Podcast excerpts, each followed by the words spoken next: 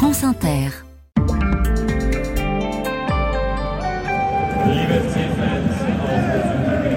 Nous sommes d'abord en Allemagne où les amateurs de foot ne sont pas contents. Oui, comme ici les supporters de Cologne qui vendredi soir ont jeté des balles de tennis sur la pelouse. Certains ont même réussi à y faire rouler des voitures télécommandées pour euh, perturber la rencontre face au Werder. Coup d'envoi retardé, match interrompu plusieurs minutes. Ça a été le cas sur quasiment toutes les pelouses de Bundesliga, la première division allemande ce week-end. Des actions organisées la plupart du temps par les ultras des clubs pro-allemands. Ils protestent en fait contre un accord passé entre la Ligue allemande de foot et un groupe d'investisseurs qui, en échange d'une part de l'argent des droits télé, 8%, s'engage à aider à vendre la Bundesliga à l'étranger. Parce que comme la Ligue 1, le championnat allemand s'exporte beaucoup moins que la première ligue anglaise, par exemple. Sauf que les supporters parlent d'un accord opaque conclu sans leur accord, alors qu'en Allemagne, ils font partie des conseils d'administration des clubs, notamment pour limiter l'influence justement des investisseurs étrangers.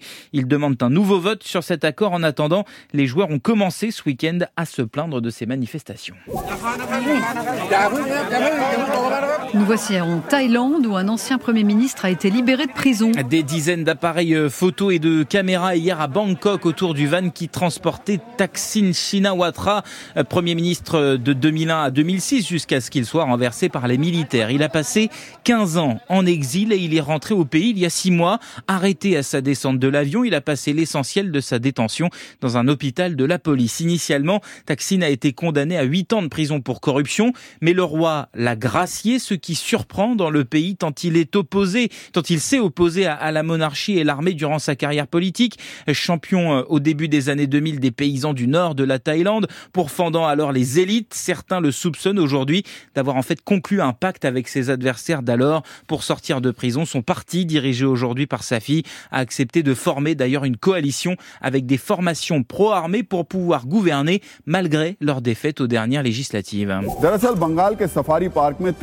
Enfin, nous sommes en Inde où des lions font grand bruit. Oui, ça se passe dans le Bengale occidental, la région de Calcutta. Deux lions cohabitent dans un parc, jusqu'ici rien d'anormal.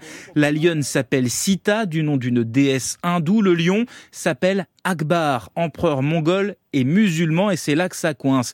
Un groupe nationaliste hindou demande à un tribunal d'interdire la cohabitation des deux animaux dans le même enclos, parce que ce serait un blasphème, une attaque, je cite, contre le sentiment religieux des hindous. Au XVIe siècle, Akbar a étendu la domination de l'islam dans le pays, ce que les hindous considèrent comme une période d'esclavage. Cette histoire illustre bien les tensions religieuses hein, très fortes dans le pays, alimentées depuis 2014 par le pouvoir nationaliste hindou de Narendra Modi. D'après le groupe qui porte plainte, le lion portait un nom hindou lorsqu'il était dans la région voisine de Tripura, dirigée par le parti de Modi, et il a été changé une fois au Bengale, où c'est l'opposition qui est aux affaires. Étrange guerre de religion pour un roi lion. Merci Kevin, à demain.